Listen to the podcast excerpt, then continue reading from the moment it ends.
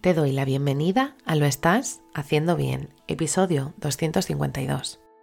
Hola, soy María Moreno, psicóloga perinatal, y este es un programa donde hablamos sobre todo lo relacionado con la búsqueda del embarazo, embarazo, parto, posparto, crianza y duelo perinatal.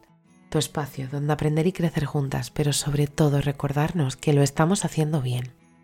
Como ya sabes, en mariamorenoperinatal.com estoy a tu disposición para trabajar juntas las herramientas que necesites desde tu búsqueda del embarazo hasta la crianza. Además, si has sufrido una pérdida, no estás sola. Estoy aquí para ayudarte a avanzar desde ese sufrimiento hacia el agradecido recuerdo.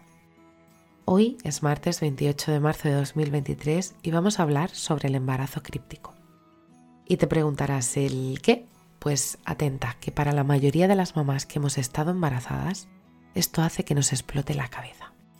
Resumido muy brevemente, Básicamente el embarazo críptico es descubrir que estás embarazada en el momento del parto o muy próximo a este.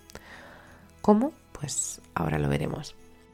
Y es que es posible no darte cuenta aún a pesar del crecimiento constante del bebé, de sus movimientos y todo lo asociado a un embarazo, no darte cuenta de que estás embarazada. Pues sí, hay personas que no se dan cuenta y esto, aunque parezca raro, es algo que sucede, aunque parece imposible.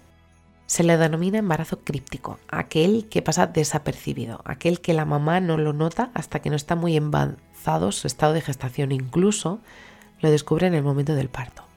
Son casos súper poco frecuentes, ya que normalmente una persona se da cuenta de que estará embarazada antes de las 12 semanas de gestación, debido a la falta de regla. El procedimiento normal de cuando una mujer nota esa primera falta de menstruación es que se realice un test de orina casero y si da positivo, comenzará por el desfile médico para el control y el seguimiento del embarazo y del bebé. Hay varias razones por las que llegadas hasta aquí, un embarazo crítico se puede dar. El primero es que estés experimentando un periodo de amenorrea bastante largo, debido seguramente a una desregulación hormonal. La otra cuestión sería seguramente por un falso negativo, aunque es raro, hay muchas veces que suele pasar. Este tipo de embarazos suelen ocurrir cuando se unen una serie de factores, como por ejemplo menstruaciones irregulares que pueden venir asociadas al síndrome de ovario poliquístico, una menopausia precoz o realizar reportes de alto impacto, ya que estos pueden provocar que la regla desaparezca durante unos meses. Hay mayor probabilidad de encontrarnos con este tipo de embarazos en mujeres con un alto nivel de índice de masa corporal, ya que esto además también se asocia a que es posible que se noten menos los movimientos del bebé.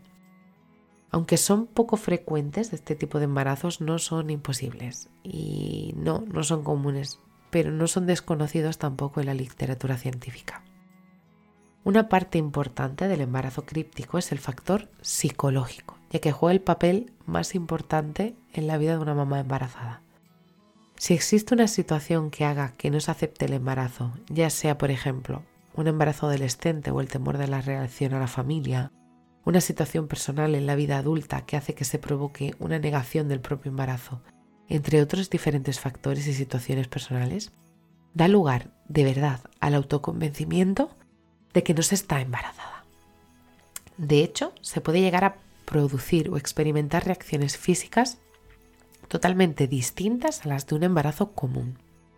Este tipo de embarazo tiene riesgo y de los principales podríamos encontrar en el que no se ha llevado a cabo ningún tipo de acompañamiento médico, faltando sobre todo al principio del embarazo la ingesta de vitaminas que son súper importantes en las primeras semanas del embarazo para el desarrollo del tubo neural, que lo hemos visto en algún que en otro episodio.